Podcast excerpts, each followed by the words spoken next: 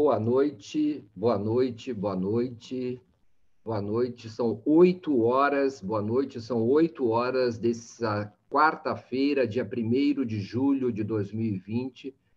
Boa noite, estamos dando início ao vivo a mais uma live do Saber uma satisfação imensa de recebê-los. Bem-vindos todos, dou as boas-vindas. O meu nome é Mário Vitor Santos, eu sou jornalista, diretor da Casa do Saber e queria agradecer muito a audiência de vocês. Estamos dando início a mais uma live do Saber, nessa sequência de lives que a Casa do Saber tem organizado nesses tempos de pandemia, nesses períodos de quarentena e isolamento social e catástrofe econômica no Brasil e em tantos países do mundo. Catástrofe, catástrofe sanitária da mesma maneira. Bem-vindos. Hoje temos uma live muito especial com a honrosa presença do ex-ministro, ex-governador, ex, uh, ex-senador Ciro Gomes, que está aqui uh, é, disponível para a nossa conversa sobre o Brasil de hoje e o Brasil do futuro. Bem-vindos todos. Essa é mais uma live, a 78ª live do Saber que nós organizamos nesses tempos de pandemia. A Casa do Saber organiza essas lives com o objetivo de é, falar com pessoas que entendem dos diversos assuntos, que estudam, que estão em contato com os diversos temas, um, com o objetivo de afastar as crendices, as superstições, os falsos conhecimentos. Falando, temos falado com cientistas, com uh, filósofos, com pensadores, sociólogos, enfermeiros, médicos, pesquisadores das mais diversas áreas e eh, nosso objetivo é justamente promover um encontro nesse período de isolamento com as pessoas que, enfim, que, querem saber mais, querem saber realmente da natureza do problema e procurar dar sentido, colocar reflexão no lugar de tanta angústia, de tanto desconhecimento e de tanta aflição. Portanto, bem-vindos todos. Essa é mais uma live do Saber que nós temos realizado nesses tempos de pandemia. Como eu dizia, essa é a live do Saber de número 78. Já tivemos aqui uh, diversos pesquisadores, estudiosos, justamente procurando uh, trazer conhecimento afastar uh, a escuridão e, e afastar as falsas notícias a respeito desse impressionante fenômeno que nos afeta a todos. Nós estamos, obviamente, nós não poderíamos deixar de estar ligados a, a, ao saber, ou seja, ao conhecimento, na medida do possível, ao conhecimento mais científico e rigoroso, evidenciado, é, contraditório que seja possível. E, e também temos procurado não só prestigiar o saber, mas falar também com as pessoas que têm o saber, as pessoas que conhecem, que se, que se envolvem com os temas, que estudam os problemas, que procuram, enfim, é, dar algum tipo de racionalidade a um fenômeno que, de, de maneira tão gravemente nos afeta, e nos afeta especialmente no Brasil, onde há uma resistência é, da liderança ao conhecimento científico, é, uma negação com consequências que nós temos todos, todos acompanhado de maneira muito preocupante. Um, e, como eu disse, sejam bem-vindos. Uh, hoje, a live do Saber é, tem um horário especial, começamos às 8 horas em ponto, e hoje recebemos, temos a honrosa presença do ex-governador Ciro Gomes, ex-ministro Ciro Gomes aqui para conversar conosco. Já tínhamos, viemos tendo é, essas, é, é, uma, uma, tentativa de nos marcarmos esse encontro há algum tempo e finalmente hoje conseguimos realizá-lo. queria agradecer especialmente a duas pessoas por, esse, pra, por viabilizar esse encontro, ao, ao Henrique Vita, não é? Um, gestor da Casa do Saber, mas também envolvido com o PDT, será candidato nas próximas eleições, e, e, e ao assessor Vicente Gioelli, eh, do ministro Ciro Gomes, que também viabilizou esse encontro lá de Fortaleza, onde o ministro se encontra é, para conversar, para dialogar conosco. Antes da, a gente começar, eu queria dizer o seguinte: essa é a live de número 78 que nós realizamos nesses quase 100 dias de encontros é, ininterruptos. Amanhã nós teremos um encontro às 16 horas com a tradutora e escritora Rosa Freire da Guiar, é, responsável pela uma escritora, tem um, um, blog, uma página no Facebook, em que ela escreveu o diário da, de uma confinada. Agora ela transformou o diário de uma confinada no diário de uma desconfinada. E ela vai falar sobre, escrever sobre pandemia e sobre essa vivência que ela teve em Paris, e que espero que seja um dia a nossa vivência, todos estejamos, enfim, desconfinados, como ela já antecipa para nós. Ela também é tradutora do Proust, ela acabou de traduzir o primeiro volume das aulas da, da, da, da do, do, Em Busca do Tempo Perdido do Proust, um, uma nova tradução, e ela também é responsável pela edição e pela publicação dos diários do Celso Furtado, eh, ex-ministro Celso Furtado, a quem ela, que ela foi casada com ele, ela viveu com ele, e, e ela então se responsabiliza pela criteriosa edição das obras do Celso Furtado, e agora estamos no período dos seus diários, valiosíssimos diários desse homem tão importante para a cultura e para a história do país. Uh, nós estamos também patrocinando um, um, um, Bom, amanhã então temos Rosa Freire de Aguiar, na sexta-feira teremos às 20... Amanhã às 16 horas, às sexta-feira às 20h30, teremos um encontro com o psicanalista Romildo Barros, falando sobre eh, pandemia e angústia. A gente fala de angústia para diminuir a angústia, né? A gente fala de é falar da angústia é uma forma de, enfim, transformar a angústia em razão, em pensamento, em acolhimento racional eh, da própria dor.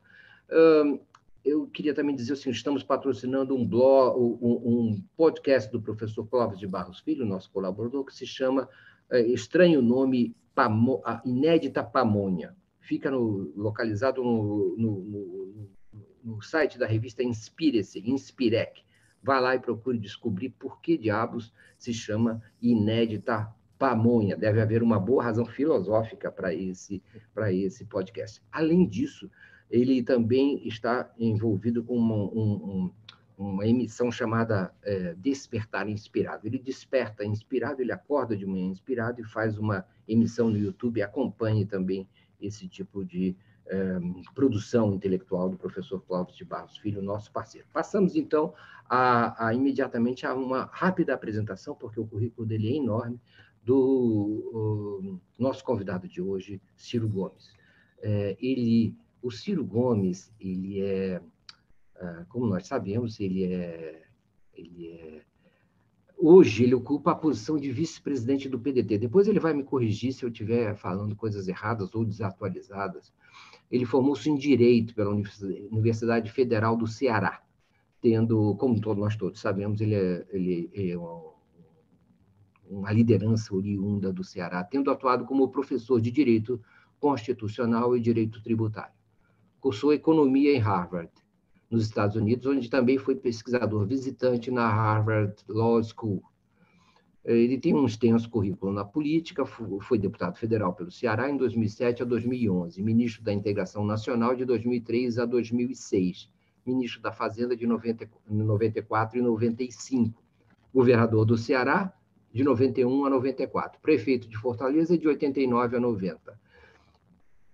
Isso. E deputado estadual pelo Ceará de 83 a 89. Foi também candidato à presidência, na, da, à presidência da República, como todos sabemos, em 98, 2002 e 2012. Lançou recentemente o livro Projeto Nacional O Dever da Esperança pela editora Leia, nesse ano de 2020. Também é autor de No País dos Conflitos, com coautoria com a Miriam Leitão e outros, da editora Revan, em 94. O próximo passo, uma alternativa prática ao neoliberalismo, coautoria com o Roberto Mangabeira Unger, de quem o, o, o, o, o Ciro Gomes é uma espécie de é, colega de caminhada intelectual. É, pela editora Top, Top Books em 95, e um desafio chamado Brasil pela Record em 2002. Ciro Gomes, muito obrigado pela sua presença. É uma honra, uma gratidão imensa revê-lo de novo na nossa Casa do Saber onde você já esteve, e dessa maneira agora, de maneira, vamos dizer assim, da maneira, é, enfim, que se tornou normal, a gente pode dizer assim. Ciro, ah, uma honra tê-lo aqui.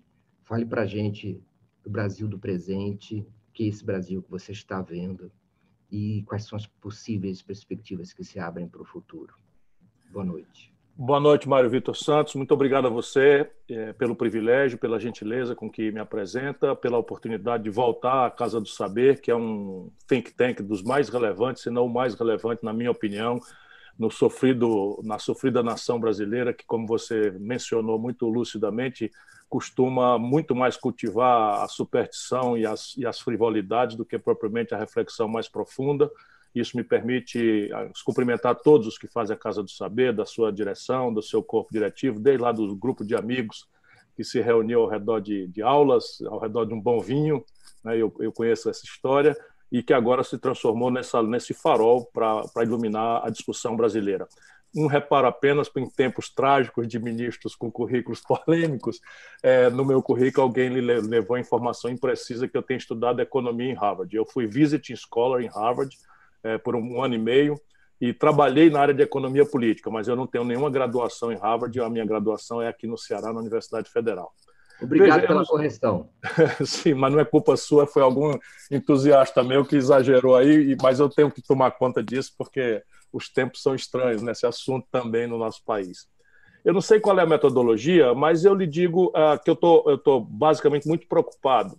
Eu diria de trás para diante que eu vejo o Brasil na pior situação da sua história. Não é, não é só da sua história trágica do passado, mas da sua história em todos os tempos. É, é claro que eu sei que há momentos de disrupturas talvez mais graves, mais, mais, mais doloridos na vida brasileira, mas o concurso de causas, o concurso de faces que se apresenta nesse, nesse, nessa crise brasileira é que me fazem chegar a essa percepção. E também a, vamos dizer, a semente daquilo que impede o Brasil de tentar construir a alternativa, que é o que mais me comove hoje, pelo, pelo desastrado encaminhamento, data máxima vende, é o que eu penso, ninguém precisa concordar comigo, vamos debater, né, é, é, da, da atual conjuntura brasileira. Como é que eu vejo as coisas? Eu vejo que o Brasil hoje tem uma crise que tem três camadas. Uma camada nós recebemos de fora, que é uma certa crise das democracias representativas do planeta Terra. Não, é? não por acaso, uh, e eu creio mesmo que não é por acaso, os três países que têm anotado mais mortes no mundo nesta pandemia são três grandes democracias, uh, sob o ponto de vista eleitoral ou da tradição histórica, que é a América do Norte, administrada também na, meio que na contramão da ciência, da, da, das obviedades com que uh, os cientistas uh, recomendaram um tratamento desse assunto. Não é? O Reino Unido, a mesma coisa, e logo em seguida o Brasil, quer dizer, o Brasil está em segundo lugar já, caminhando aceleradamente para ser o primeiro lugar no mundo. Não é? Então, essa crise da democracia representativa é um fenômeno mundial que acredito deve-se ao colapso do, do, do, do, quer dizer, a incapacidade que o pensamento progressista da, da humanidade teve de adap se adaptar ao colapso do experimento soviético, do experimento marxista-leninista. Né, na medida em que essa fórmula de buscar valores que me parecem perenes e universais foi definitivamente desmoralizada, não é? A, a, parece que a esquerda europeia, especialmente o pensamento progressista, eu prefiro mencionar assim, porque é mais largo do que a mera esquerda, é um pensamento mais amplo ao centro-esquerda, é? esse, esse pensamento aceitou a, o dogmatismo neoliberal como uma simplificação grosseira. O Fukuyama chega a anunciar o fim da história, que basicamente seria não é, ao, ao proclamarmos a vitória da institucionalidade do Atlântico Norte em oposição ao experimento soviético da cortina, da cortina de ferro, deixaria como, como tarefa para o restante da humanidade apenas replicar essa institucionalidade vitoriosa. Isso, evidentemente, nunca, nunca coube, mas é muito difícil contraditar isso a partir da origem, especialmente porque, no pragmático, o produto europeu estava começando a rivalizar de forma muito agressiva com o produto vindo do Oriente, esse, né, o, o produto do Oriente, desonerado de qualquer cunha fiscal que é enfim, a cunha fiscal do Estado de Bem-Estar Social Europeu. Portanto, a ideia de diminuir o tamanho do Estado, de desentranhá-lo do domínio econômico, parecia ser um ato de sobrevivência ali nas dimensões thatcheristas né, que sistematizaram esse novo consenso de Washington, depois assim apelidado. É, e o pensamento progressista parece ter aceito isso e imaginou dourar a pílula, humanizar o caminho. E isso revelou-se uma tragédia impraticável, e isso traz, então, uma desconfiança brutal das novas gerações europeias, e isso acaba se irradiando para o mundo inteiro, na própria democracia, na medida em que o, os jovens espanhóis, por exemplo, viram praticamente todo o amplo espectro partidário, ideológico, tradicional ir ao poder, replicar a mesma prática, né? e isso eu estou falando com certo vagar, porque isso tem muito a ver com a questão brasileira, e se a gente olhar lá, a gente não sofre tanto né, das nossos afetos e paixões e ódios que, infelizmente, também estão aí infernizando o debate no Brasil. O Ciro, fique com o vagar que achar necessário, porque, enquanto isso, nós vamos recebendo as manifestações e perguntas dos espectadores. Uhum. Quando você terminar, eu vou lhe fazer algumas perguntas e depois passo Ótimo. as perguntas do público. É essa a nossa metodologia, ok? Combinado. Então, eu estava lhe falando de três camadas. A primeira é esse legado de um certo colapso, especialmente entre os jovens, né, da política, como linguagem da democracia. A democracia representativa está sob cheque, não, não, não soube responder ao, ao, ao, colapso econômico que paralisou, estagnou a Europa. Isso ali que está, me parece, o, o, epicentro do debate, ou do não debate, e, e, e, e as suas consequências para o mundo. E a migração provocada pela descolonização recente ou pelas guerras que a própria Europa coordena ou e participa de forma central, integrando a OTAN, acabam trazendo um estresse profundo entre os jovens. Né? Isso o Brasil recebe também essa espécie, vamos dizer, essa espécie de influxo internacional conceitual, macroconceitual. A segunda camada da crise brasileira, para refletirmos, me parece que o Brasil desconstitucionalizou-se é, através de um poder constituinte usurpador. Nesse aspecto aqui, eu não estou falando de golpe de mão, não estou falando de, de, de disruptura institucional, embora até este assunto tenha voltado a nos frequentar. Eu falo assim: se você consultar a população brasileira, e eu fiz isso recentemente nesse meu livro, né, compulsei todos os levantamentos de opinião, a sociedade brasileira parece desejar as, as, mesmas fundamentações de economia política que a Constituição de 88 anunciou prodigamente.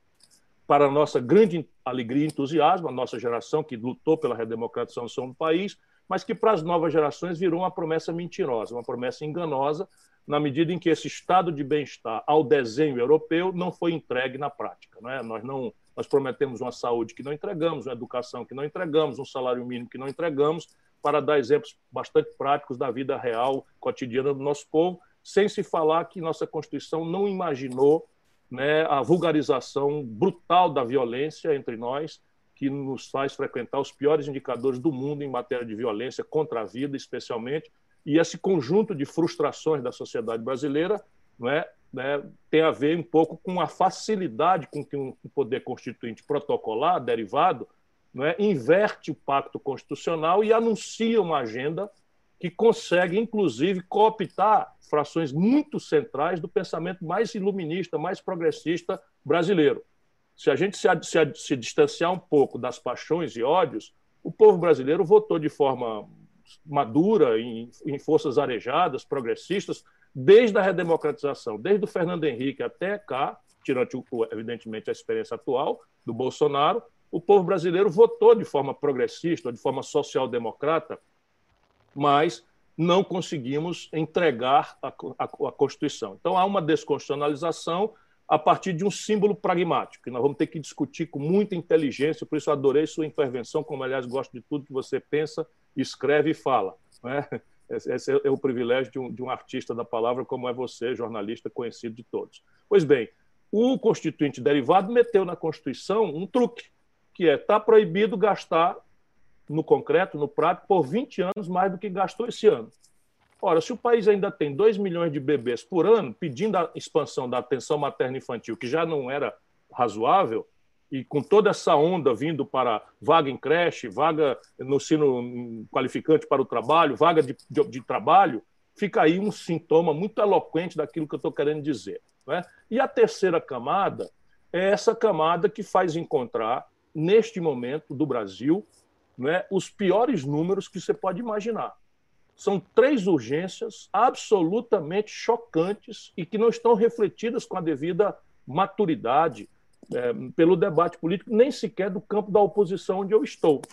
Porque a oposição, numa democracia, ela deve estar na iminência de assumir o poder.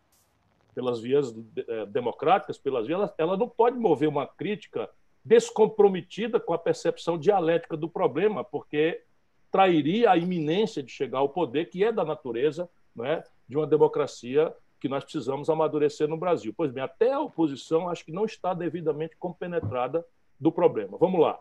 Nesse momento, 60.610 brasileiros já morreram. E as simulações, esse já é o número da agora à noite, e as simulações dos institutos de pesquisa do Brasil e estrangeiros falam, meu caro, é, em até 160 mil mortes. Se nós olharmos que a China, onde nasceu a pandemia, tem 1 bilhão e 300 milhões de habitantes e não morreu menos gente do que o Ceará, se nós olharmos né, que, que, que, que os nossos vizinhos todos da América do Sul, que padecem de, das nossas mesmas contradições demográficas, de renda, de território, de sazonalidade climática, tem um terço dessas mortes, vai ficando flagrante a centralidade da resposta errada, anticientífica, com que o Brasil tratou, seus, nossos governantes trataram esta pandemia. Mas ainda está em tempo da gente chamar atenção, porque entre 60 mil e 160 mil são 100 mil brasileiros cujas vidas nós, teoricamente, poderíamos salvar se fizéssemos o que temos que fazer ainda e não ficássemos nessa contradição, nesses sinais trocados. Essa é a primeira emergência. A segunda emergência está me chocando, o Brasil, as simulações que eu tenho consultando os melhores experts e a minha equipe, que se mantém aí quase 700 pessoas trabalhando sob liderança do professor Nelson Marconi, que é da Fundação Getúlio Vargas de São Paulo, do professor Mauro Benevides Filho, que é do, do, do, curso de mestrado da Universidade Federal do Ceará. Enfim, falo neles dois para não falar em 700 outras pessoas. Nós estamos falando aqui em uma taxa de desemprego que vai alcançar 20 milhões de brasileiros. Já a primeira PNAD, que sai agora, né, na, depois da pandemia eh, completar 60 dias, ou seja, números de maio, pela primeira vez na história, o Brasil tem mais gente fora do mundo do trabalho do que dentro. Como um sintoma né, de uma brutal uberização na informalização brutal da economia brasileira, deixando desprotegidos e inalcançáveis né, algo ao redor de 50 milhões de pessoas. Eram 38 milhões e 700 mil quando a pandemia começou, nós já estamos falando aí em destruição de mais 7 milhões de postos de trabalho, mesmo precários e informais. Se nós olharmos isso na dimensão empresarial, é o verdadeiro genocídio da empresa. daquilo que foi disponibilizado pelo Congresso Nacional como uma sanção com parte de alguns vetos do presidente da República, 0,16% apenas chegou de fato na microempresa brasileira dos créditos que foram consignados com, com um fundo de aval, com a carência ele vetou, mas com prazo minimamente compatível, 0,16%. Né? O, o dinheiro que o BNDES alocou para as grandes empresas não saiu sequer 5%, porque as exigibilidades, as contrapartidas, as garantias, o cadastro limpo, uma série de coisas da, do, do mundo normal estão sendo impostas a um mundo que perdeu faturamento. A indústria, em abril, tinha perdido 18,8% de faturamento no mês. Né? O comércio perde quase 30% de faturamento né, já em três meses. E isso vai nos apontando para uma debate da conta pública, que é o que mais me angustia, porque aqui nós estamos agora semeando a contradição do futuro. Veja, o órgão fiscal independente do Senado fala num déficit primário esse ano de 917 bilhões de reais.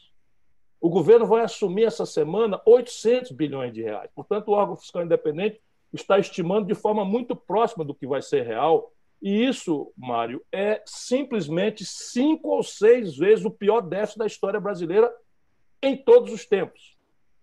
Se isso acontece, a dívida pública, pela primeira vez, vai galopar acima da proporção de 100% do PIB, que é um número crítico para incrementar a versão a risco de aplicadores no Brasil que já estão indo embora em grande volume. Se nós tomarmos a Bolsa de Valores antes da pandemia, nós tínhamos perdido 70 bilhões de dólares em 12 meses de fuga de capitais pela absoluta inconfiabilidade com que o Brasil sequer reflete sobre a sua questão estratégica. Ora, se isso é fato, a dívida pública começa a encurtar o seu prazo e virar quase moeda, trazendo de volta um velho filme de ameaça inflacionária, que não tem cabimento hoje por causa da estagnação sem precedentes, mas que fica aí como uma espada de Damocles a sancionar, punir qualquer esforço de recuperação econômica minimamente decente que nós precisamos para enfrentar fluxo e estoque desse passivo socioeconômico sem precedentes da vida brasileira. Esse sintoma está dado. Hoje, não é, a dívida pública brasileira, os seus, suas frações que estão vencendo, o governo já não tem condição de rolar, a não ser pagando três pontos percentuais acima da Selic. Se nós temos deflação, ou seja, a inflação está abaixo de zero, nós estamos assistindo no Brasil o único lugar do planeta Terra a taxa de juros real em elevação em plena pandemia. Então, se acharem pouco, aqui está o desenho com números, que é onde eu procuro me refugiar das minhas paixões. Eu também não sou imune a elas, sou um militante, eu não sou um observador da cena nacional brasileira. Mas aqui está o terceiro aspecto teratológico assustador dessa crise de três, de três menções no Brasil. Resolver Como é essa é equação. É, pois é, resolver essa equação é o desafio. Por exemplo, nós precisamos agora não é, de um plano. Nós precisamos debater um plano. é? O governo não tem um plano. Não parece sequer ter a intuição do problema com a sua complexidade. Eu, naturalmente, chegaria nesse debate com um conjunto de ideias, mas essas não são viáveis se elas não forem rebatidas de forma muito fraterna é, pelo conjunto da sociedade brasileira. Porque são providências que mexem com a engenharia institucional do país, demandam uma, uma, uma agenda congressual não é, que, que precisa sair da rotina, se é de fato o caso da descrição que eu estou falando desse crime. Então, Qual é o motor? Qual é o motor desse, de, dessa saída? É o Estado? É o investimento estatal? É... Veja, eu tenho procurado, volto a dizer, me distanciar dos dissensos superficiais que permitem que a vulgaridade arrogante acabe tomando lugar do debate. Então, veja, o que, que funciona na humanidade? Isso é o que eu estou procurando trazer como reflexão. O que funciona na humanidade, retóricas à parte, são três premissas. É? A minha pergunta, quando eu passei esse tempo retirado lá em, lá em Harvard, eu me dava a perguntar, com a possibilidade de alcançar ali os melhores cérebros que eu podia visitar, perguntar, consultar bibliotecas mais sofisticadas do mundo, etc., eu me perguntava se, havia uma, se haveria uma premissa civilizatória, que, ao, que por trás da, da Babel institucional, das línguas, das histórias, das guerras e etc., será que, me perguntava, existe alguma premissa que, existindo, o, o êxito civilizatório é dado, não existindo o êxito civilizatório não é dado? E eu tenho para mim para discutir que sim, que o, o, êxito civilizatório depende de três premissas. A primeira, uma, uma alta, um alto nível de poupança nacional, ou seja, o capital que financia o desenvolvimento é o capital que se produz em casa.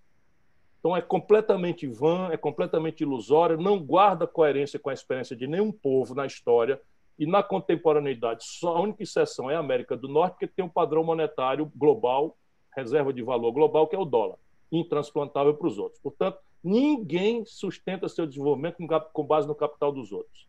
Porque ele é tanto mais interessante quanto menos você dele necessite. Não é? Porque ele, ele, ele, ele vive avesso a risco e ele só vem quando o risco é minimizado e quem minimiza risco é a sua capacidade própria de liquidez. Então, veja, e ao contrário do mito neoliberal, do laissez-faire, o nível de poupança de uma nação não é consequência fatalista do acaso consequência de arranjos institucionais que a política faz ou deixa de fazer. Por isso, a opção pela não política, pela negação da política, que é a linguagem da democracia, é o mais grave, a mais grave energia conservadora, na pior acepção que a palavra conservadora possa assumir. Né? Nós precisamos energizar a política, que significa o diálogo de inteligências distintas para uma convergência, uma síntese convergente ao redor da construção dessa institucionalidade que tira o Brasil hoje de 15% do PIB de formação bruta de capital para algo não menor do que 22, 25% do PIB. Isso é um esforço hercúleo, praticável no Brasil. Vamos especular se for da, da curiosidade da nossa reflexão de hoje. Segunda premissa civilizatória, também não interessa a retórica. A institucionalidade é a mais variada, mas parece ser condição sine qua para o êxito civilizatório uma coordenação estratégica entre estados fortes ao nosso, à nossa preferência democraticamente fortes, mas infelizmente nem assim, nem isso necessariamente é verdade. O experimento chinês contemporâneo, o experimento coreano do Sul hum, contemporâneo não são experimentos propriamente democráticos ou liberais, são institucionalidades exóticas à luz da nossa institucionalidade judaico-cristã ocidental, mas a presença de um Estado empoderado, em convergência consensada, ou pelo menos hegemonizada de forma clara, com uma iniciativa privada rija, hercúlea, capaz de, de responder ao desafio e uma convergência do pensamento acadêmico. Então, os americanos têm uma retórica liberal, o laissez-faire, etc., mas não existiria a, a, a América, especialmente a potência global que emerge das guerras mundiais, se não for a absoluta presença de um Estado poderoso que desconsidera conjunturas e, e, e momentos fiscais de curto prazo para financiar a pole position tecnológica, que é hoje a grande vantagem estratégica dos americanos, e militar.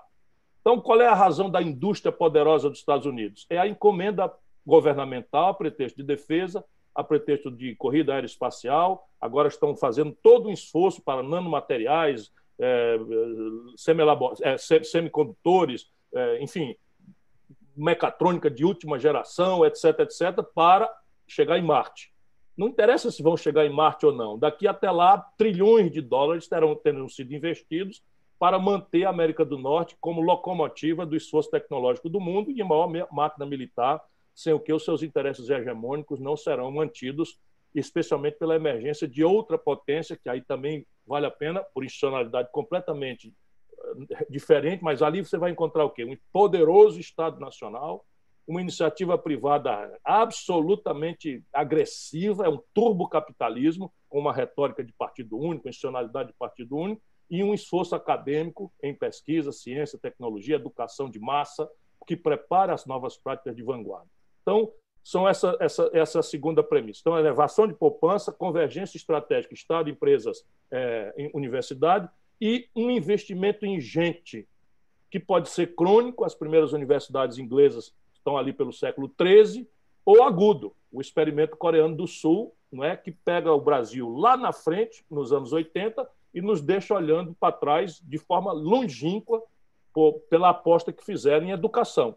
O que quer dizer que é possível, no lapso de uma geração, você revolucionar esta base, que é o investimento em gente. Mas não é só educação para ciência e tecnologia. Então, parece ser uma coisa remota, mas o Brasil está devendo nas três grandes premissas civilizatórias poupança baixa, é, uma, uma, uma, uma confusão ideológica que, em pleno século XXI, segunda década do século XXI, o poder brasileiro faz a apologia do neoliberalismo, como nenhum intelectual mais minimamente qualificado defende esta impertinência. Não é? É, é, é. e não quero dizer que nós estamos negando o liberalismo. Quando eu falo em empresa, eu compreendo a necessidade não é, da, da, da, do papel inestimável, insubstituível da empresa privada, da sua capacidade de, de, de, de garantir retorno ótimo, alocação de recursos escassos, mas desenvolvimento é um assunto muito mais complexo do que se pode pedir de empresa privada, ou do entrechoque competitivo individualista do laissez-faire.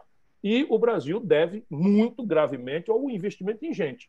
Nós temos uma escola que dá vontade de chorar, por média. O Brasil garante vaga a 18 de cada 100 garotos de 18 a 25 anos, quando a nossa vizinha Colômbia, muito mais pobre do que nós, dá 42 vagas a cada 100 de 18 a 25 anos. Cuba, que é mais pobre do que o Ceará, que é um dos estados mais pobres do Brasil, dá vaga a 52 pessoas de 18 a 25 anos.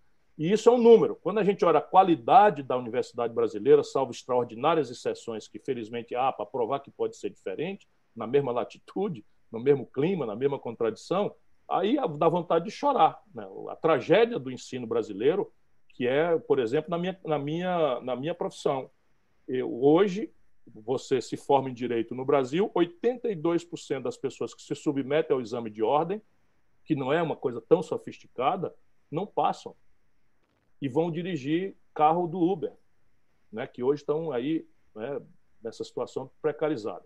Então, aqui está o começo da conversa, quer dizer, o fim da conversa. Né? E isso não acontecerá sem um projeto. O projeto supõe um plano, metas, objetivos, orçamentação, divisão de tarefas, quem faz o quê, iniciativa privada, iniciativa mista, iniciativa pública, ou, não é? o papel do capital privado nacional, o papel do capital estrangeiro, tudo isso é possível de se esclarecer lucidamente se o método de, de consertar um projeto né, estabelecer essa lógica, metas, prazos, objetivos, quanto custa e a divisão da conta de forma politicamente correta ou socialmente justa, ao contrário do que acontece hoje no Brasil. Nacional, porque o ato de empreender, ao contrário da propaganda, não é um ato global. O ato de empreender é intrinsecamente nacional, por causa do perfil do capital, custo e personalidade, por causa do nível de maturidade tecnológica, que é absolutamente diverso globalmente falando, e por causa da escala o empreendedor global, o chinês, chega para a competição com escala tão gigantesca que, invariavelmente, a sua unidade de bem ou serviço é mais barato do que custa produzir ou prestar a mesma coisa ou similar em pequena escala. E essa escala é caracterizada pelo nível de renda de uma população. O Brasil, sete em cada dez empregos vem de pequena, de pequena empresa, que, por definição, opera em pequena escala. Juro no Brasil é o mais alto do mundo há 30 anos. Não, é? não, não existe sequer as expressões em, de, em português de seed money, angel money, é? venture capital, porque são as novas ferramentas financeiras, os novos produtos que se associam à inovação, ao jovem, não com, com garantia real, com, com ajuizamento de risco é, baseado em, em, antecedente, porque a inovação não tem antecedente. Né? Isso tudo é, é a característica do Brasil. E para virar esse jogo, nós precisamos dar uma olhada no Brasil que temos hoje. Repare, se nós olharmos os motores que animam o crescimento econômico, eles estão enguiçados todos e não serão consertados pelo laissez-faire, por mais que a gente goste. Eu não tenho nenhum preconceito contra, pelo contrário. É? Eu compreendo o caráter indispensável da empresa privada na promoção do progresso da humanidade. Mas vamos aqui raciocinando. O Brasil hoje, antes da pandemia, tinha 63 milhões e 700 mil pessoas proscritas do crédito com nome sujo, humilhados no SPC.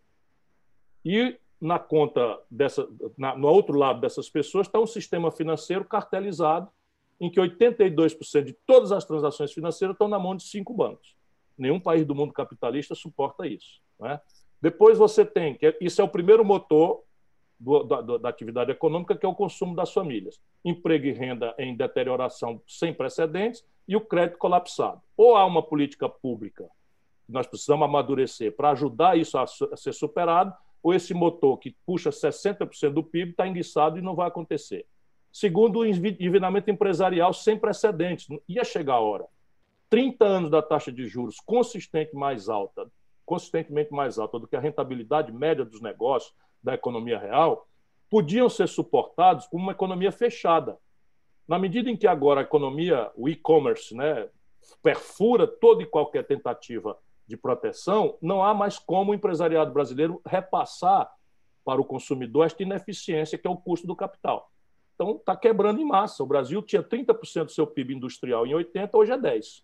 E vai, vai para zero, porque a indústria compete globalmente. Né? E, é, e, é, completamente ilusória a crença de uma certa fração do nosso, da nossa elite, não digo nem que esteja de má fé nisso, é apenas imprudente o raciocínio, de que nós vamos pagar o consumo moderno que a nossa população aspira, porque conhece pela internet, pela televisão, pelo cinema, com soja, milho, minério de ferro in natura e petróleo bruto. Essa conta ela não fecha se você olhar a sofisticação dos valores agregados em microeletrônica, automóveis, é, informática, meios de diagnóstico médico, química fina, bens de capital, etc., etc., etc., tudo muito mais caro do que esses produtos é, tradicionais.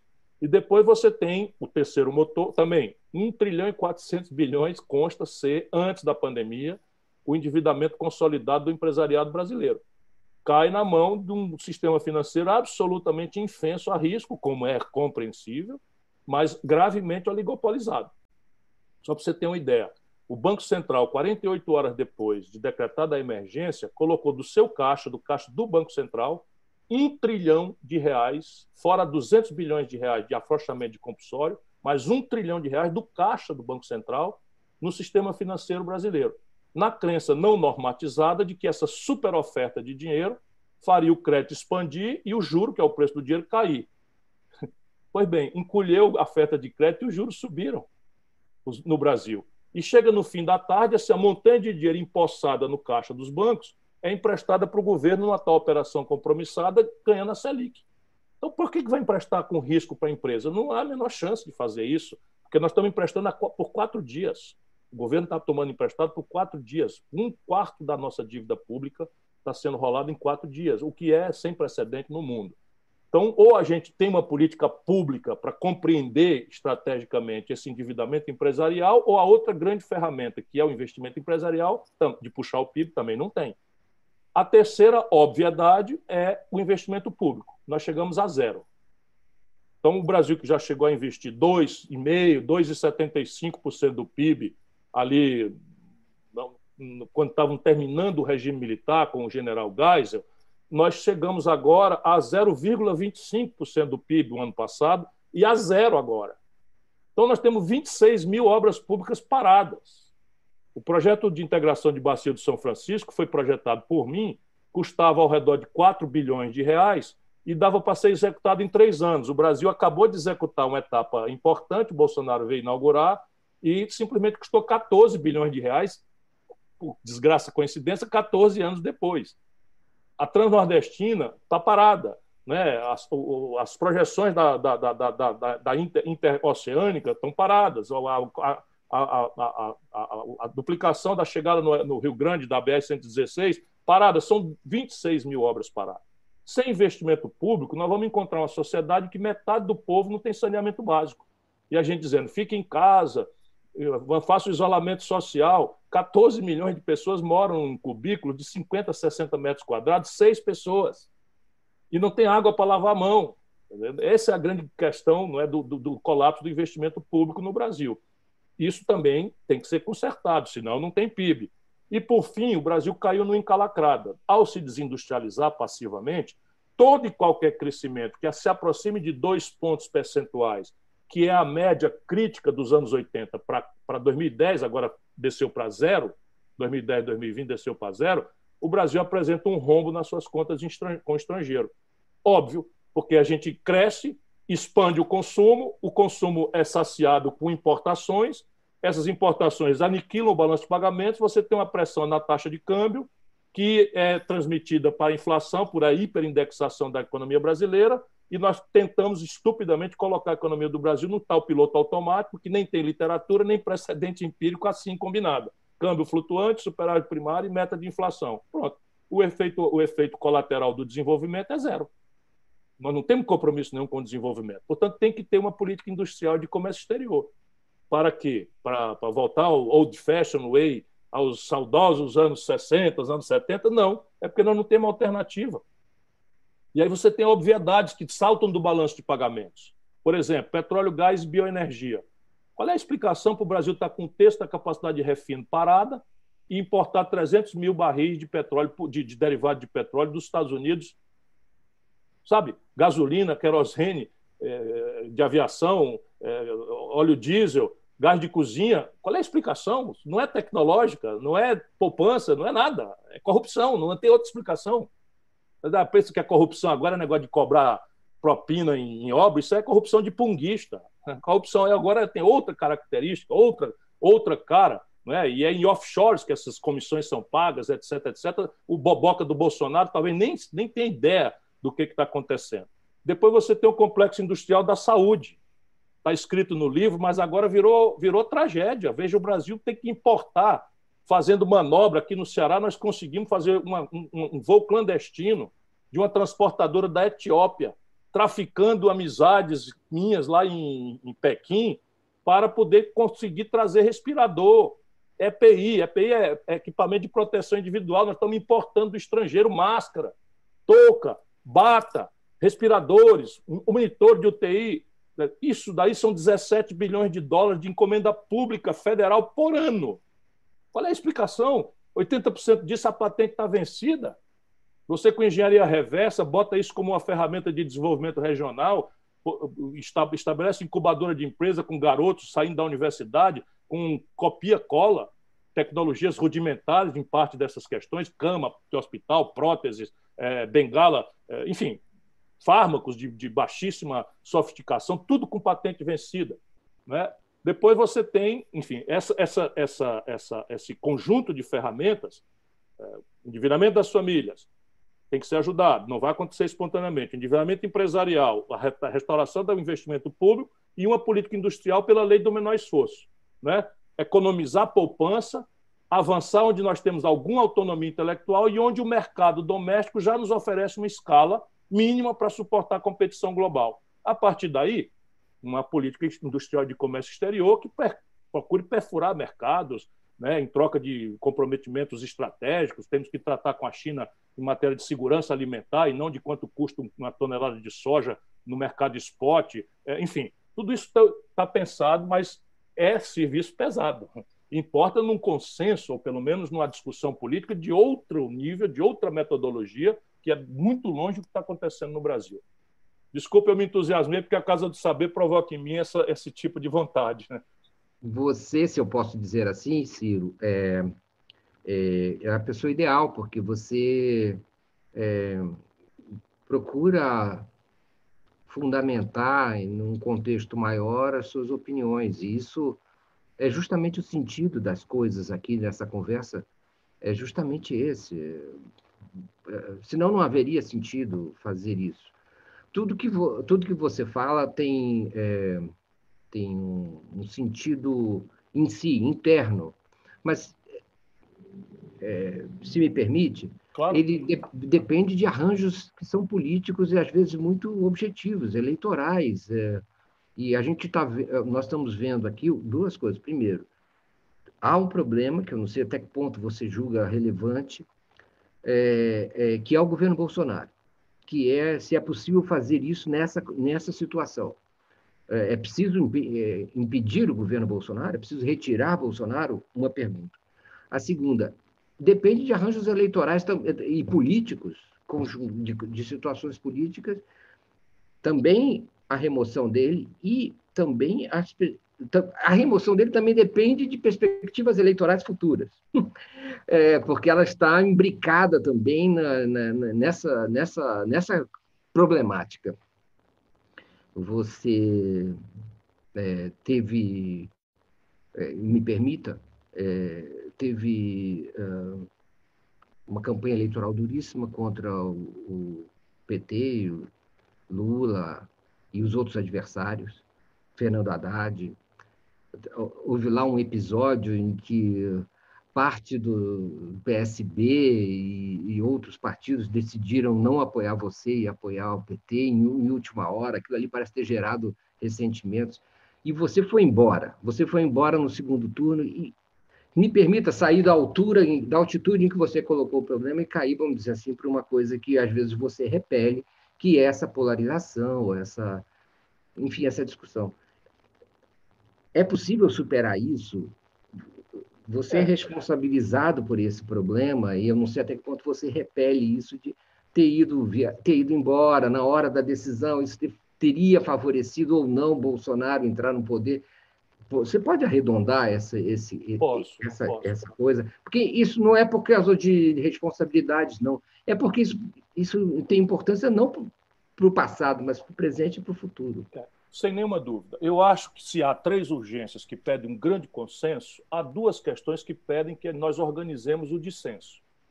Então, essas três urgências eu já destaquei. Salvar vidas ante uma atitude anticientífica que pode matar mais 100 mil, além dos 60.610 que já mataram salvar empregos e empresas do maior genocídio empresarial e de empregos da história e salvar as liberdades democráticas. Durante esse, esse pulso autoritário, é, coadjuvado por meia dúzia de generais de pijama, bandoleiros que traem, a, a, a traem o, o, o, uniforme de Caxias e o juramento constitucional, não é? e que não tem a ver com a esmagadora maioria das Forças Armadas, que eu tenho conversa, tenho contato e está noutra.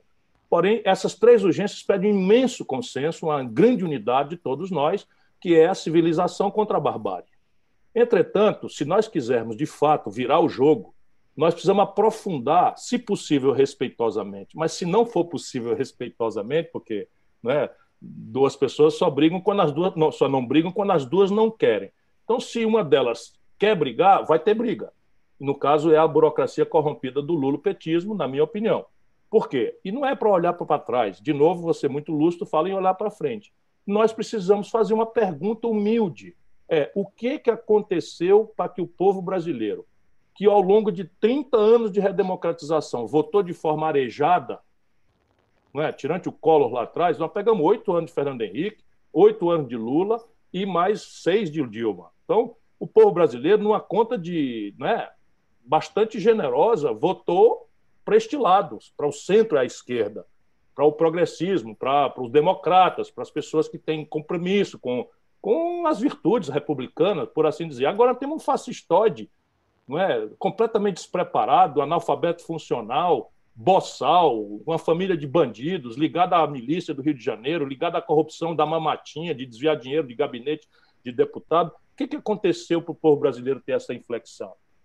Se nós não entendermos isso, nós não vamos nos reconciliar com o povo brasileiro. O que, que faz a burocracia lulopetista? Chama todo mundo de fascista e de gado e se, e, e se, e se vitimiza, como se tivesse tudo sido uma grande conspiração para afastar o Lula né, da, do, do, primeiro e único do poder total e eterno no Brasil. Eu não concordo mais com isso, e eu não concordo com a autoridade moral de quem ajudou 30 anos. Eu ajudei 30 anos. Olha que eu aguentei bobagem do Lula, com gravíssimas potencialidades de hostilidade à vida brasileira, de forma com, com muitos outros democratas. Eu posso recuperar para você se estiver sendo enfadonho, você me interrompe. Mas por que, que entornou o caldo desta vez? Por que, que não repetir? porque foram 30 anos de engolir absurdos que o Lula, em nome de uma coerência, o projeto de poder dele e do PT. A começar, primeiro, lá atrás, o Tancredo Neves montou uma engenharia.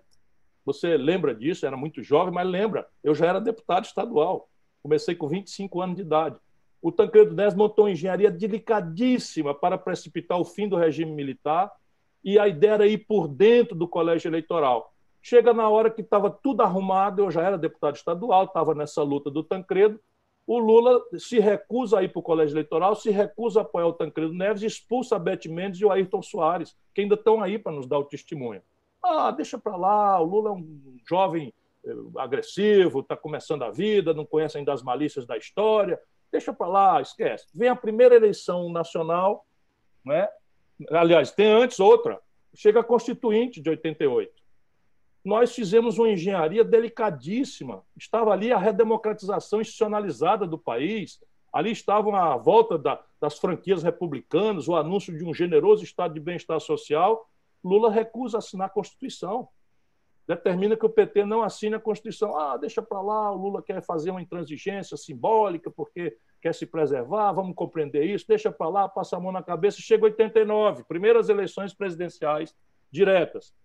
Só um candidato perdia para o Collor, Luiz Inácio Lula da Silva. O Covas ganharia, a quem eu apoiava naquela data, o Brizola ganharia, que tirou o terceiro lugar, mas e as simulações de pesquisa estão todas aí. Essa internet tenho essa beleza. Você pode acessar documentadamente o que você está falando. Lula vai, se impõe como candidato, ganha por 0,68%, menos de 1% do, de maioria do Brizola, e perde a eleição para o Collor. Deixa para lá, o Lula está fazendo a obra dele, é o PT. Todos nós votamos no Lula no segundo turno. Todos nós. Covas, Brizola, eu, bababá, todo mundo votou no Lula, deixa para lá e tal. Entregamos o país ao colo, lá se vê a tragédia, impeachment, etc, etc. Plano colo, aquela confusão, sequestro de poupança. Nada disso tem a ver com a imprudência, com, a, obceca, com o caráter obcecado pelo poder é, miúdo que o Lula faz. Aí vem, né, na sequência, o Lula, para não ficar o tempo todo, o Lula pega e bota a Dilma Rousseff, pessoa honrada, é, eu tenho um testemunho que a Dilma é uma senhora honrada, mas que não tinha experiência de nada, botou ali para ele continuar mandando. A Dilma não foi capaz de reunir um terço dos deputados no primeiro ano de mandato, coisa que o, que o, o, boçal do Bolsonaro está fazendo, não é? embora com linguagens que não precisava, mas, mas não reuniu um terço, inexperiência, faz uma contradição absurda, acusa o, o, o opositor de fazer uma coisa que ela vai fazer, e achando pouco, Lula bota o Michel Temer. Sei que vocês em São Paulo têm uma cordialidade, uma coisa e tal, mas eu e o Lula conhecemos o Michel Temer há 40 anos. O Michel Temer roubava no Porto de Santo de forma vulgar. Né? E o Lula bota esse homem que não tinha voto, não tinha nada na, na, na sucessão do Brasil. Entrega Furnas, o Eduardo Cunha, e o, e o, Eduardo Cunha disse: Lula, isso é protesto público. Eu fui processado pelo Michel Temer, porque denunciei na época, eu fui processado pelo Eduardo Cunha, e o Lula ficou poderoso demais, não tinha que dar satisfação a ninguém, bota entrega furnas para o Eduardo Cunha, que rouba o dinheiro e vira, vira presidente da Câmara Federal, terceiro na linha de sucessão. Ia dar no que deu. Percebe? Ia dar no que deu. Aí chega nas eleições, o Lula, dentro da cadeia, aproveitando o carinho justo que ele merece de muitas amplas fações da população brasileira, especialmente entre os nordestinos, para quem o salário mínimo melhorou muito, né, para quem as políticas de, de, de, de renda, de, de, transferência de renda, as políticas sociais compensatórias têm uma relevância grave, né, muitas coisas foram feitas, etc, etc. O Lula se anuncia de dentro da cadeia candidato a presidente do Brasil. Em vigor a lei da ficha limpa, que ele colocou em vigor e anunciou que agora o mundo ia se acabar, blá, blá, e tal. E mente para a sociedade brasileira descaradamente, isso tudo eu estou denunciando. E aí chega no fim, me chama para aperfeiçoar essa farsa. Se eu fosse um ambicioso, eu tinha aceito. Eu denuncio.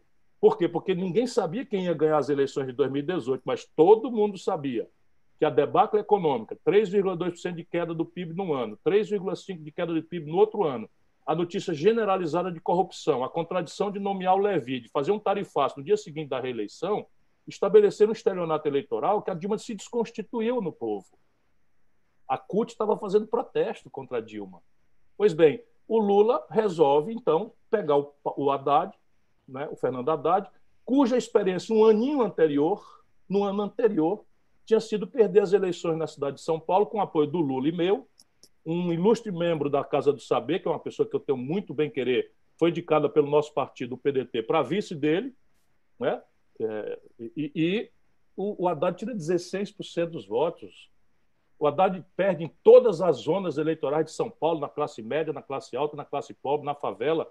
E o Lula recruta esta pessoa para aperfeiçoar uma fraude em que ele era o candidato e assina manifestos, eleição sem Lula é fraude, como se não existisse um país.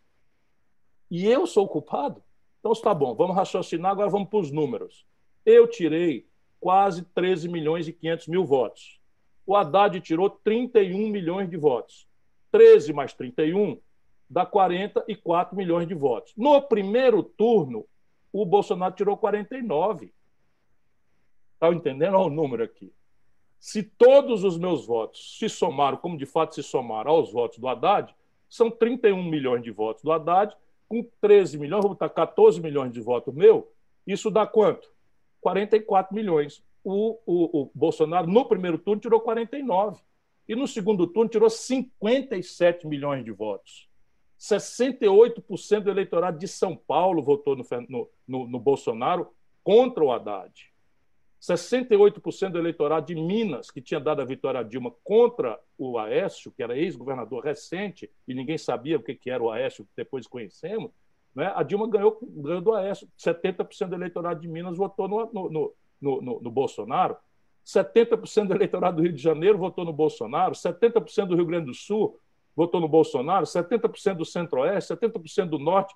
E agora esse povo todo é fascista, todo mundo é gado, todo mundo é agora né, é, é, é, parceiro da, da escalada antilulista e tal. Isso falta humildade. Se não houver humildade para compreender, vai acontecer, sabe o quê? Vamos esperar as eleições de 2020. Vamos esperar, vamos ver o que, é que o lulopetismo vai ter de voto nas grandes cidades brasileiras. Veja o que está acontecendo em São Paulo. O PT perdeu um terço dos vereadores na antivéspera do, do, do dia de filiado. Por quê? Porque o jovem brasileiro não vai mais ficar sendo humilhado nos bares e academias por aí afora, defendendo o indefensável. Então, você dizer, ah, não sabia, eu não estou nessa de coisa menor, não. O Palocci era braço direito do, do lulopetismo. O Palocci era braço direito, comandou a economia do Brasil, depois foi chefe da Casa Civil no governo da Dilma, protagonista, eu sei de perto. Porra, o cara é réu confesso, devolveu 100 milhões de reais roubados e nós vamos fazer de conta que não teve corrupção, sabe? É, é, é explorar uma ignorância que não cabe mais no povo brasileiro. E eu falo isso para quê? Para me vingar? Não. É porque dessa vez não dá mais. Daqui para frente eu sou cúmplice. Então não estou falando que eles manobraram, que fizeram. Me convidou para participar dessa farsa, em que ele, depois declarado inelegível, seria eu o candidato. Só que eu sabia claramente que isso não era direito, porque se nascesse um presidente da República eleito por uma fraude dessa natureza, com o tamanho do problema que o Brasil tem, não tinha autoridade para governar o país. Essa é a grande tragédia brasileira. O, o, Agora, vamos, tinha duas perguntas e uma é muito relevante, eu respondi só a segunda. A primeira é: o Bolsonaro tem que ser impedido, não é porque é um péssimo governo, é porque ele, quanto mais, de forma quanto mais, comete crime de responsabilidade, assim como está tipificado na lei, diferente da Dilma. A Dilma não tinha base jurídica nenhuma, porque o pretexto de pedalada fiscal não é em si crime de responsabilidade, e fora, não seria doloso, porque né, pressupõe na teoria da culpa que a pessoa faz isso de caso pensado. E não passa na cabeça de ninguém que um presidente da República que assina 50 mil documentos por dia vá saber quais são as consignações orçamentárias de uma suplementação que todos os presidentes fizeram com assentimento do Tribunal de Contas. Portanto, não tendo base jurídica, houve política. Agora é o inverso. O Bolsonaro comete crime contra o regular funcionamento das instituições, isso é crime de responsabilidade, quando ele confraterniza na porta do quartel-general do Exército com pessoas que pedem o fim do regime democrático, do regime civil, para intervenção militar, explicitamente fechar o Congresso, fechar o Supremo, ele comete crime, atenta contra o regular funcionamento das instituições. Faz o, faz o exercício da, da, da, do genocídio, né, o charlatanismo, prescrevendo remédio na televisão, e conspira contra a, a, a, vamos dizer, a obstrução da justiça, promove a obstrução da justiça, quando se apropria das instituições da República, Controladoria, Polícia Federal, etc., para a defesa sua, de sua família e amigos, como ele próprio anuncia naquela terrível reunião do dia 22 de abril. O, o, o, o ministro vai responder cinco perguntas dos nossos espectadores, mesmo que isso signifique uma espécie de estupro no nosso tempo combinado. Eu, lhe peço Eu vou tentar essa... ser mais, mais breve. Não, mas eh, não é isso que eu estou, eh, eh, não é isso que eu estou me referindo. É justamente um pedido, uma vênia sua no sentido da, de, de, contemplar as pessoas que estão aqui. Daniel Andrade lhe pergunta, Ciro, como você sabe, a educação é a única coisa que vai mudar o Brasil. Como fazer com que as melhorias nessa área não sejam desfeitas por um outro Weintraub? Essa é uma pergunta chave para o Brasil. Nada sério se faz no lapso de um governo, nada. Portanto, a política pública ela tem que estar institucionalizada. Quando for do querer estratégico da nação, ela tem que entrar no enrijecimento sadio da institucionalidade. Na educação, por exemplo, o Ceará, e, eu uso como exemplo porque a retórica está muito desmoralizada. Nós temos hoje a melhor escola pública do Brasil. A minha cidade, Sobral, que é uma cidade encravada no semiárido do Nordeste, tem o melhor IDEB do Brasil e nós já substituímos o IDEB pelo PISA, que é a avaliação internacional, e não é uma escola, não, é a rede toda. 82 das 100 melhores escolas básicas do Brasil estão. Por que, que está acontecendo? porque virou uma política pública que foi apropriada por um conjunto de institucionalidades. Por exemplo, hoje no Ceará, a cota parte do ICMS distribuída pelo Estado aos municípios não é mais uma distribuição passiva que apenas conta as cabeças dos habitantes e soma o valor adicionado, como é no Brasil. Hoje existe um critério dinâmico que é quanto da, das metas de, de, de, de qualificação do, do ensino apurado pelo desempenho dos alunos, portanto, os alunos, as famílias, os alunos, eles vão dizer, pela sua eficiência, pela eficácia com que eles se apropriam das, da educação, que o município vai ganhar mais ou menos dinheiro. Isso está na lei, está na Constituição do Estado do Ceará. Mas é mais importante do que isso, é a base da sociedade. Então, criou-se de um tempo para cá, isso tem 20 anos que, que começou, não é? de um tempo para cá tem uma emulação agora. Vai, vão sair os, os, os, rankings, ficam os municípios brigando, porque tem prêmios, a, a, a, melhor escola adota a pior escola, qualquer que seja o município, e há uma emulação muito grande. O, o governo distribui para os melhores alunos, distribui tablets de última geração, com conexão com a internet de alta velocidade. Nós temos um cinturão digital com fibra ótica público, conectando todas as escolas do Ceará. Então, é uma aposta que você vai ver se ela é retórica ou não na institucionalidade e depois que essa institucionalidade se afirma, ou durante ela se afirmar, a sociedade apropria aquilo e ai do prefeito agora que der para trás no ranking do seu município, porque ele vai, vai ser mal falado. Então, essa é a única saída para o Brasil. E nós não temos nada disso. O paradigma pedagógico no Brasil hoje é lixo puro. Né? Os professores se esfolando, ganhando em São Paulo, na cidade de São Paulo, um professor ganha R$ 2.638 por mês. Na cidade de São Paulo, a cidade mais rica da América Latina, um professor ganha R$ 2.638 de salário por mês e vive com dificuldade de treinamento, de qualificação, de estrutura de acompanhamento, não tem a sua folga eh, para planejamento, não tem. Enfim, uma série de inovações que estão previstas nas melhores práticas internacionais e na própria lei de diretrizes e bases da, da, educação no Brasil e que não são tiradas do papel. Por quê? Porque na sociedade brasileira as emergências são tão dramáticas violência, desemprego, doença, saúde, maltrato no hospital que quando você hierarquiza no discurso político é bafo, bafo puro, conversa fiada. Não tem correspondência na, na, na orçamentação. Veja a proporção dos gastos com educação estado a estado e veja qual que gasta mais percentualmente. Aí você diz que tem uma aposta na educação, de verdade. O Enio Eclectos, essa, essa pessoa se identifica assim, Enio Eclectos, fala o seguinte, muito interessante, o programa Pro Brasil dos militares representa uma digressão dentro do projeto neoliberal de Guedes. O que Ciro teria a dizer a respeito dessa aparente contradição interna no governo?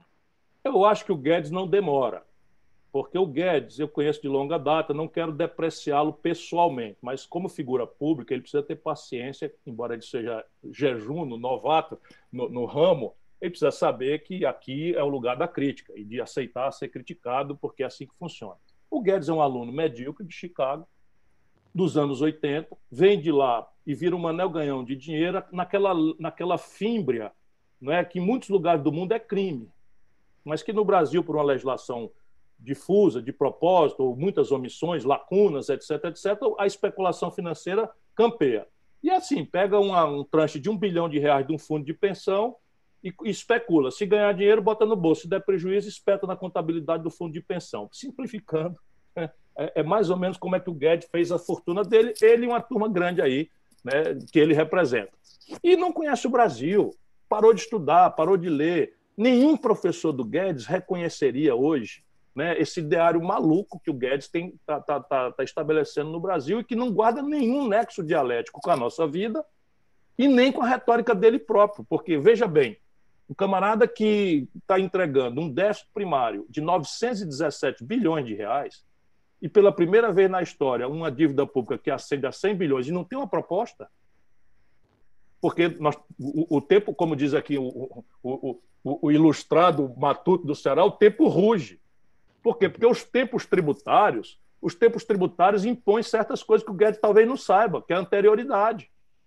Então, o princípio da anterioridade, uma coisa para valer ano que vem, tem que ser deliberada esse ano. Algumas coisas que pode se fazer têm status constitucional. E isso demanda quatro turnos de votação. Em assunto tributário, é penoso. Por quê? Porque tudo que tem que se fazer é para beneficiar o interesse popular difuso, desorganizado, atomizado, desinformado contra um grupo minoritário que será alcançado, será onerado e que está informado, financia campanhas, tem influência nas grandes mídias, etc, etc, que vai lutar em cima, não é dizer assim, eu não quero pagar imposto. Eles vão dizer o seguinte: mais dinheiro para esses políticos roubarem. Pronto, caiu no goto do povo, porque ninguém está percebendo qual é o impacto na vida real do povo de uma dívida pública que está virando um 20, 26% dela um giro de quatro dias. Daí para virar inflação, está um, um soprinho de nada. Quanto do nosso povo tem equipamento ou sem a pedagogia disso em horário da televisão, explicando como é que faz, chamando alguém para dar uma metáfora, explicando. Não tem. Por quê? Porque tem uma dissonância cognitiva na elite brasileira que é quase neurolinguística. Né? Essa elite brasileira quer que o mundo se acabe e não está nem aí para a sorte da nação brasileira. Mas, Ciro, a pergunta. Então vamos lá, os militares. Os militares. A então vamos, os militares brasileiros. Para Brasil e militares, hein? Então vamos então, lá. O que é o pró-Brasil? Eu vou dizer para o amigo que me perguntou. É um PowerPoint. Então é um PowerPoint que fala algumas obviedades que eu já falei aqui. 26 mil obras paradas. Isso é uma obviedade. Se começou a obra, ela já está licitada, está licenciada, os impactos ambientais já foi feito, uma parte do dinheiro já foi gasta, e a ineficiência de se deteriorar impõe que a gente, o quanto antes, retome essas obras e termine. Só que tem um probleminha, a orçamentação. Então, e os militares brasileiros, o que é? Os militares brasileiros são excelentes militares, mas eles têm uma formação rasa que é do imaginário dos anos 50. Então, a, informação, a formação rasa dos militares brasileiros é nacional desenvolvimentista. Então, eles compreendem com muita naturalidade. O velho Geisel foi o último espasmo do nacional desenvolvimentismo, fez o polo petroquímico de Camaçari, distratou com os norte-americanos o, o, acordo militar que nos vedava trazer transferências tecnológicas de, de natureza sensível, como a energia nuclear, que ele tratou com os alemães, etc., etc. E ali havia um projeto, né? havia um projeto, reaproximou o Brasil da China, pioneiramente, embora os americanos tivessem já aberto o caminho com Nixon, Kissinger, Kissinger etc., mas havia ali, foi a última hora que o Brasil teve uma compreensão estratégica. Olha o que, que eu estou dizendo.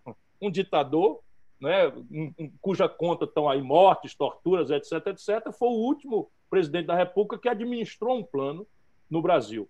E essa é a formação dos militares. Rasa, né, rasa que nem um lago de dois dedos de profundidade.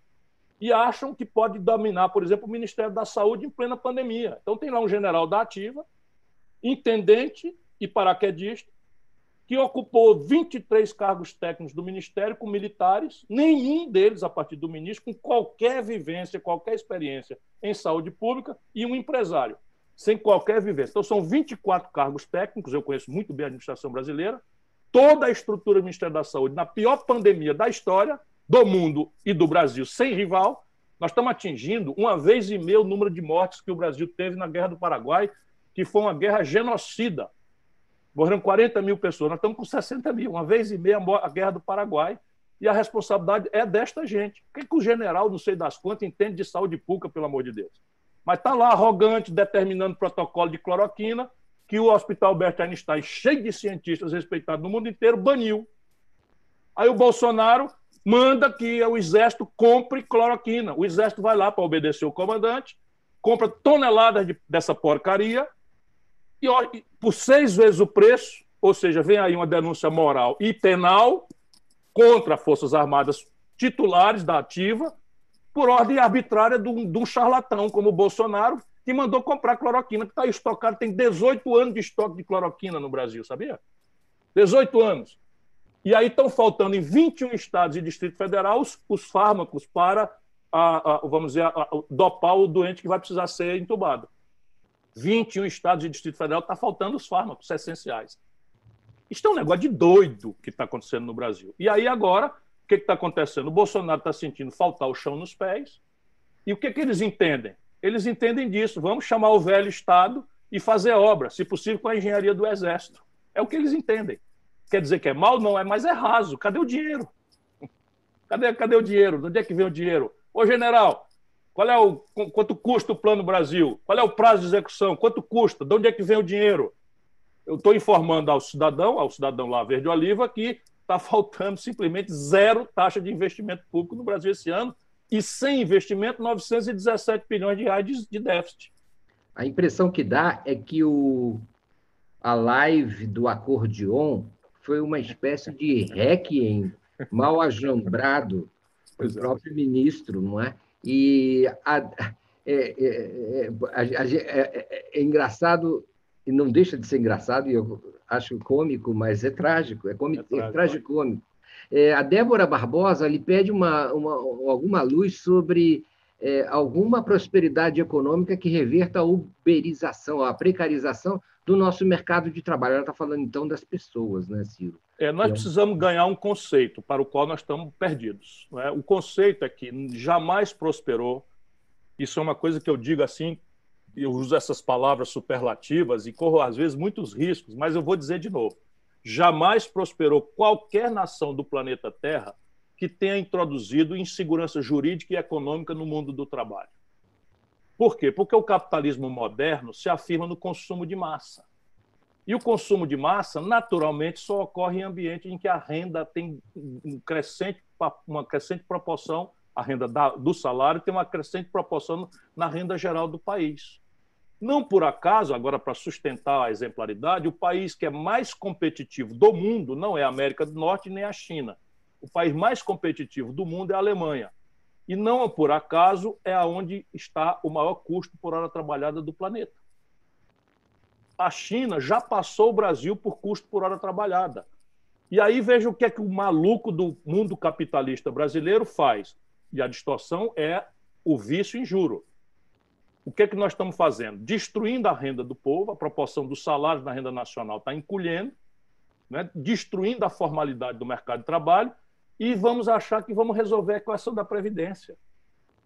A Previdência Social esse ano depois da tal reforma, não sei o que e tal. E eu disse: é mentira, mentira, mentira. Ninguém quer ouvir. Ninguém quer ouvir. Fica todo mundo na manchete que o Brasil precisa. Claro que o Brasil precisa de uma reforma da Previdência. A demografia brasileira está envelhecendo, nós precisamos tratar esse assunto.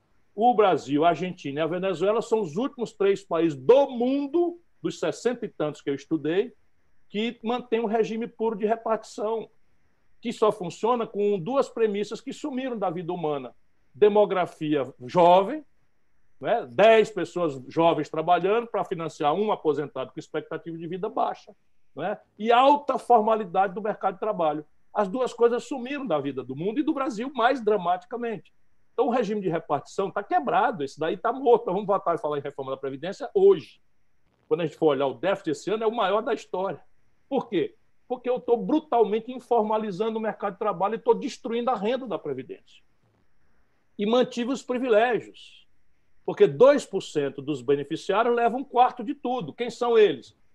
Os generais, os políticos, os procuradores, os juízes. E ninguém mexeu em nada disso. Foram mexer 83% do sacrifício em quem ganha 2 mil reais de salário, até 2 mil reais de salário.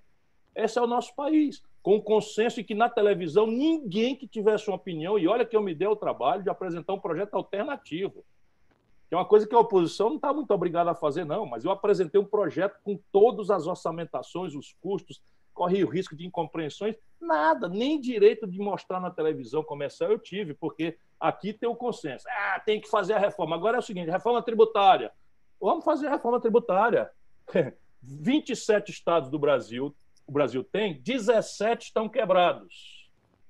Antes da pandemia. E aí, sabe quem está quebradinho da Silva?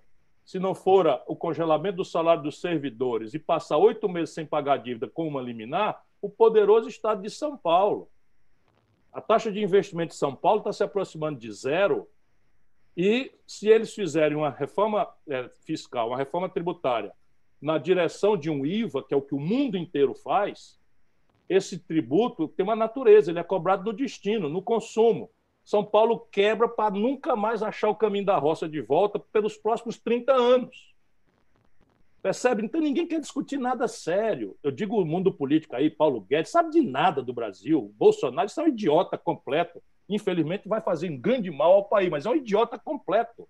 E nós brasileiros estamos nessa, mandar estagiário para a presidência da República. Né? Então, como é que a gente formaliza o mercado de trabalho?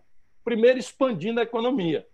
E essa é uma opção que o Brasil abriu mão de tê-la organicamente, quando, numa madrugada, o Fernando Henrique quebra o país e administra um banco central privado com Armínio Fraga de madrugada na casa dele, em Brasília.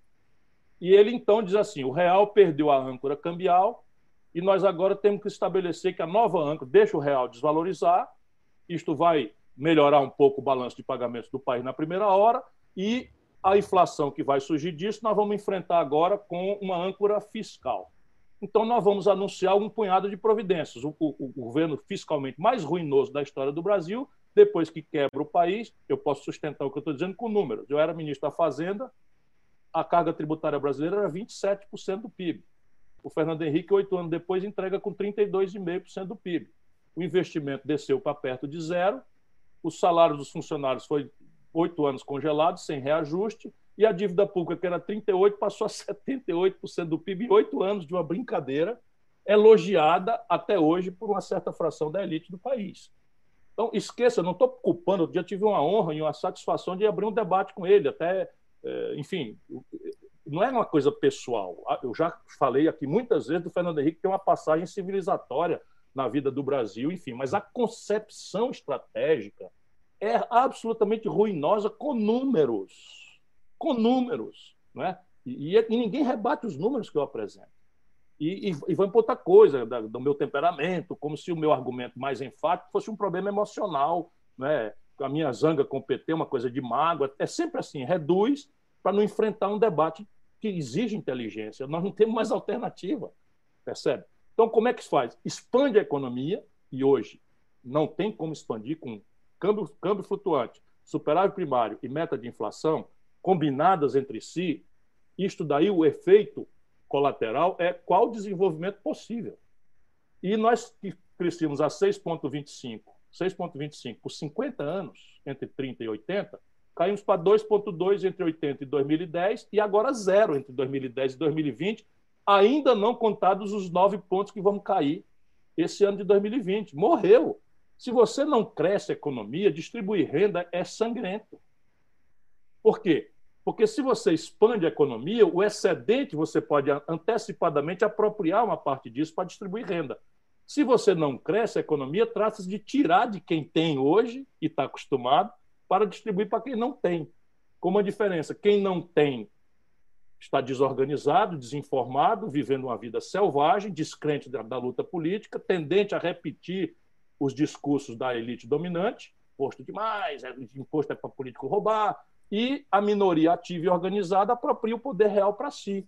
A eleição se constitui com aquele universo popular, mas a operação das instituições se opera no, no lobby.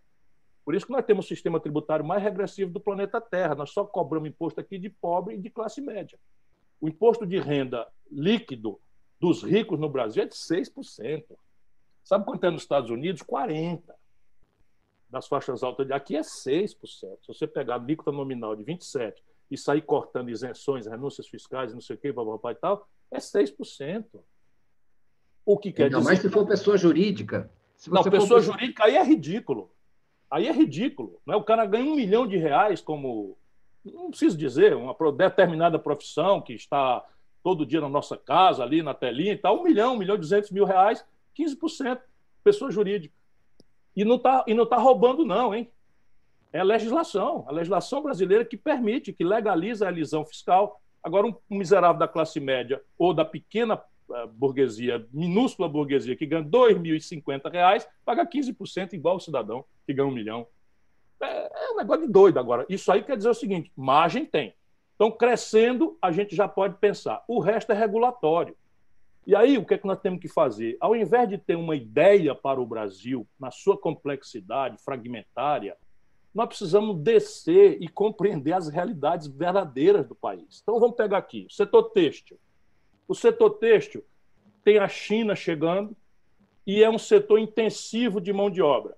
Portanto, a relevância do custo do trabalho nesse setor especificamente, que tem um corte da competição globalizada e que é realmente peso, a gente tem que ter uma legislação com a audiência dos trabalhadores, dos sindicatos, para que eles não percam a empresa. O Brasil está se destruindo. Calçados.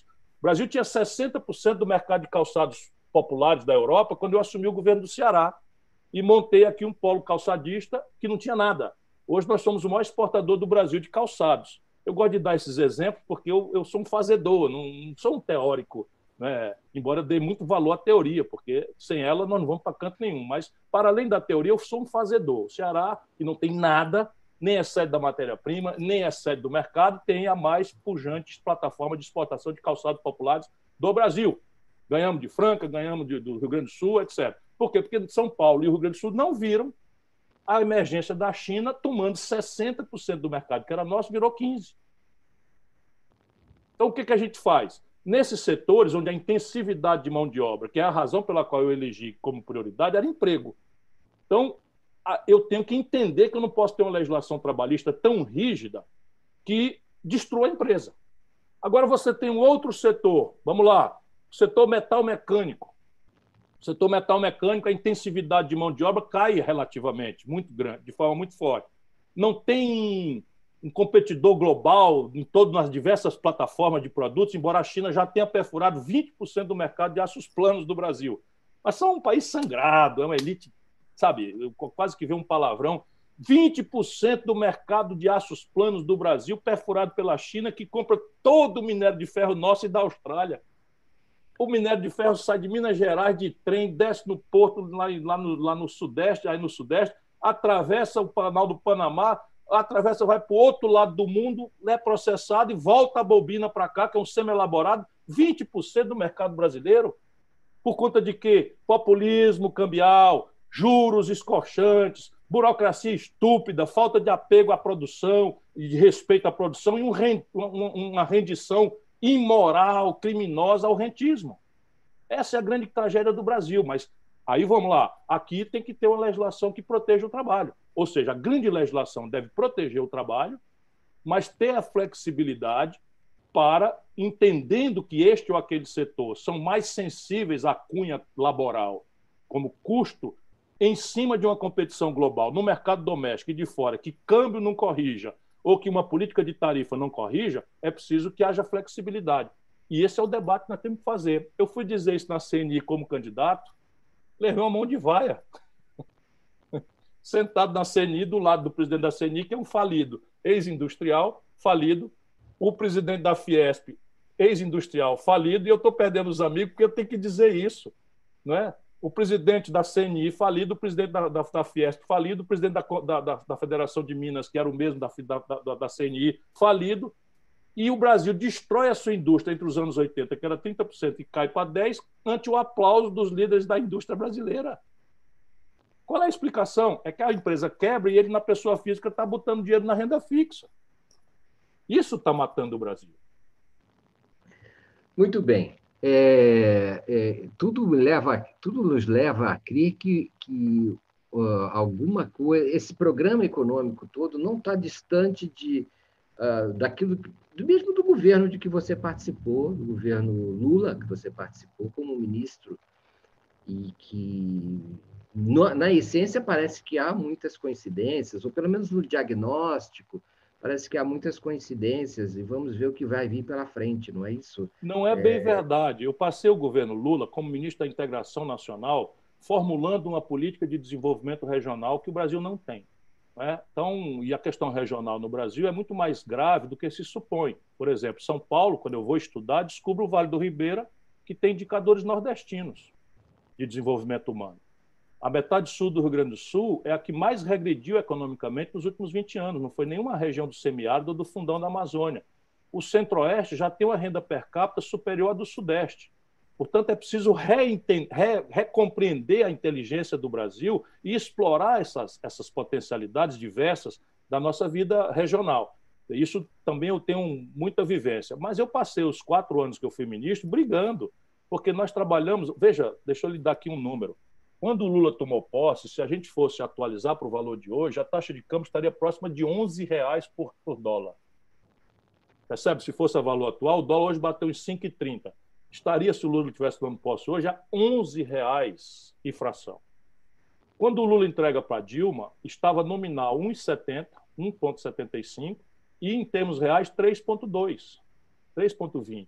É. Então, quando você pega a taxa de câmbio de 11 para 3,2, o que, que você fez? Você explodiu a capacidade de renda relativa da população, porque o consumo é relativo a preços indexados a câmbio, mais cedo ou mais tarde, e a turma foi para o consumo. Por isso as pessoas ficaram muito felizes. Mas o que Aí teve faz... a tal doença holandesa, né?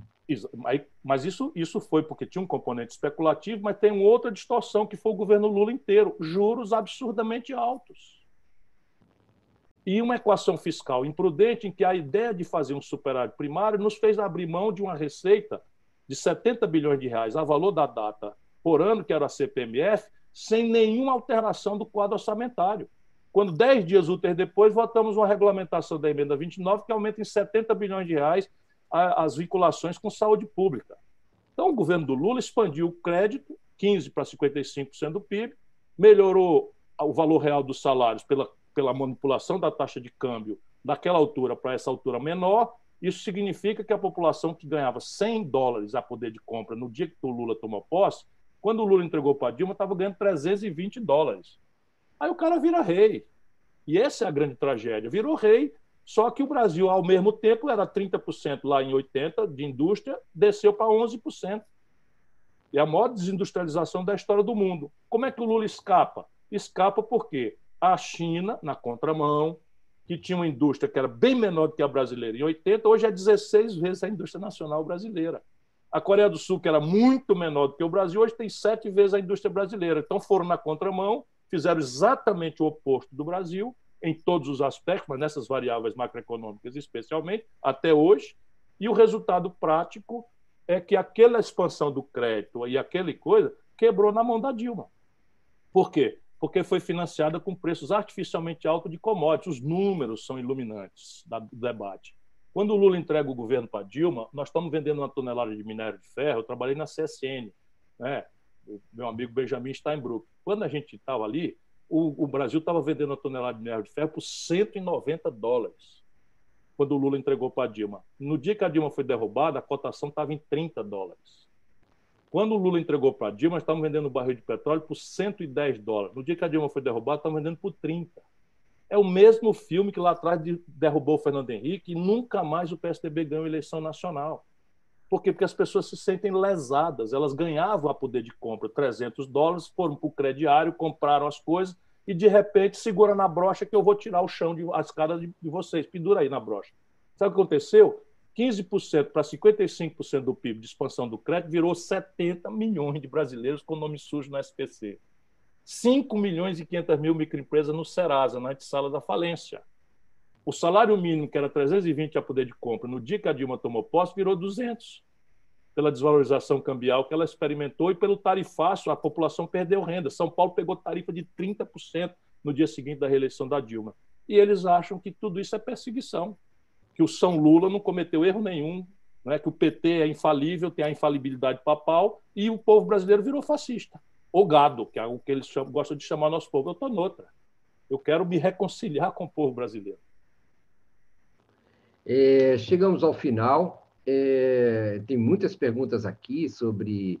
Uh, eu vou ler algumas, mas você não precisa responder, é só para eu contemplar que os nossos claro, queridos. Claro. É, uh, Gabriel Santos. É, o, a, a Dian, desculpa, é a Ciro, Andréa Barbosa, Ciro, uma honra ter você aqui representando o meu Nordeste. Manda um beijo para a Bahia. Qual a sua um opinião beijo, sobre a beijo, Paterrinha. Qual a sua opinião sobre a política econômica diante da pandemia? o, o, Renan Wesley pergunta: o que aconteceu com o Brasil que desde o fim da ditadura ainda não se encontrou com o país? A morte de Tancredo é peça-chave disto? Diana Tabarello Silo, fale mais sobre educação em Sobral e como estender isso ao país, e também sobre a valorização dos professores. Alan Claudio Melo, qual o projeto que ele tem para as MEIs, PEC, pequenas empresas e startups que tanto crescem no mundo. Afinal, não existe emprego sem empresa e nem empresa sem trabalhador. E se o, e se o livro será livre em PDF para o povo ler? Gabriel Santos. Ciro, como sabemos você tem buscado se diferenciar das ideias apresentadas por petismo e bolsonarismo, mas como fazer com que novas ideias atinjam as frações mais populares da sociedade? Rafael Ribeiro, quais as alternativas para o enfrentamento da violência no curto prazo, seja ela do narcotráfico policial, homofóbica contra os nativos indígenas, etc.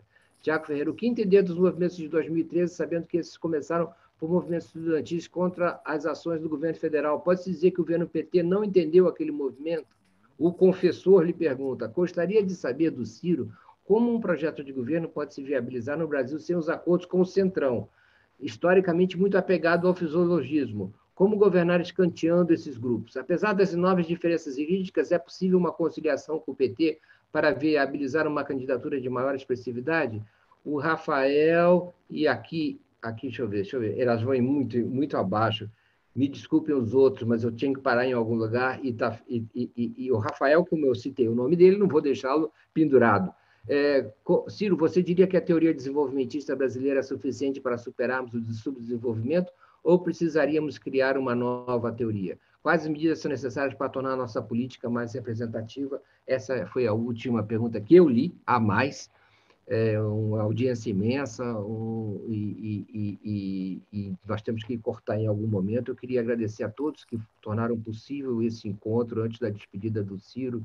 Eu queria agradecer pela equipe da Casa do Saber, o Bruno Santos, videomaker, o gestor de sistemas Danilo Andrade, o gestor de mídias sociais e designer Denis Fernandes, os curadores Isadora Jardim, Guilherme Pérez, toda a equipe da Casa do Saber e da rede de canais Snack de YouTube, que administra o nosso canal com 1,2 milhão de pessoas, é, muitas delas assistindo a nossa transmissão de hoje, o que nós agradecemos muito. Eu queria dizer também é, é o seguinte: amanhã nós temos Rosa Freire da Guiar, às 16 horas, e na sexta-feira, Romildo Barros, às 20h30, falando sobre pandemia e solução, para, solução ou reflexão a respeito da angústia. É, Ciro Gomes, foi uma satisfação, um prazer, uma honra tê-lo aqui. Muito obrigado. E foi um debate imenso que durou muito mais do que nós tínhamos previsto, graças à sua generosidade. Muito obrigado, Ciro. Muito obrigado a você, Mário Vitor Santos. Obrigado a todos da Casa do Saber por esse privilégio. É sempre uma alegria se eu posso estar consigo, se é a garantia de um debate interessado no Brasil, plural, que valoriza a inteligência, a informação, que espanca o preconceito e as superstições que infernizam a discussão brasileira. E o conjunto de perguntas que ficaram aí remanescentes, é, eu estou sempre por todas as redes procurando, procurando responder. Mas a resposta concreta, básica, é a seguinte: o Brasil tem saída. É? A base física brasileira segue sendo extraordinariamente generosa. Não é mais o que explica riqueza, mas não deixa de ser uma vantagem comparativa você ter biodiversidade, solos agricultáveis férteis, um clima que permite colher culturas tropicais e temperadas no mesmo dia, não é? uma província mineral generosa, pródiga, um, uma biodiversidade que é base de uma biotecnologia muito mais enriquecedora do que derrubar a floresta e perseguir índio, que é uma tragédia medieval que está se agravando no Brasil. Petróleo em abundância pelos próximos meio século ainda é uma coisa relevante se a gente souber como tratar esse assunto e não, não, não gastar por conta, como estão fazendo, botar isso num lastro que financie né, coisas de longo prazo, tipo a educação, a emancipação do filho e da filha do trabalhador, por uma escola qualificada que prepare para a vida, para o trabalho. Né? O povo brasileiro tem mostrado em muitas oportunidades que, dando-se a ele oportunidade, é capaz de qualquer prodígio. Mas hoje no Brasil está fracassando dramaticamente a política. E eu quero lembrar, terminando e agradecido mais uma vez, que a política é a linguagem da democracia. Só tem saída para mudar se nós energizarmos a política. E aí não existe salvador da pátria. Esse é o grande desserviço que uma certa esquerda latino-americana, que entre nós existe também, é o culto à personalidade. É a crença de que 210 milhões de pessoas, um é aquele que, de quem nós vamos esperar que de cima para baixo resolva os problemas. Isso é tudo mentira, nunca houve vi isso na história da humanidade. A humanidade prospera quando ela constrói consensos, e esses consensos, às vezes, são construídos com violência. Eu espero que não seja no caso brasileiro, mas os norte-americanos nem sempre foram essa potência de riquezas, foram uma guerra civil tremenda, grave, não é? Não é? Os europeus têm traumas terríveis. O Brasil pode experimentar um caminho não violento, não é? do ponto de vista do conflito de ideia, mas é preciso estabelecer o conflito de ideias, porque Salvador da Pátria não existe, o céu não é perto, né? mas tudo é perfeitamente praticável no nosso país, desde que nós construamos uma corrente de opinião que sustente né, um projeto com as continuidades necessárias, não das pessoas, mas das ideias. Muito boa noite, obrigado a você mais uma vez, eh, Mário, pela, pela generosidade com que me recebeu mais uma vez. Muito obrigado, ministro. Gente, boa noite. Acabou. Até a próxima. Tchau, tchau.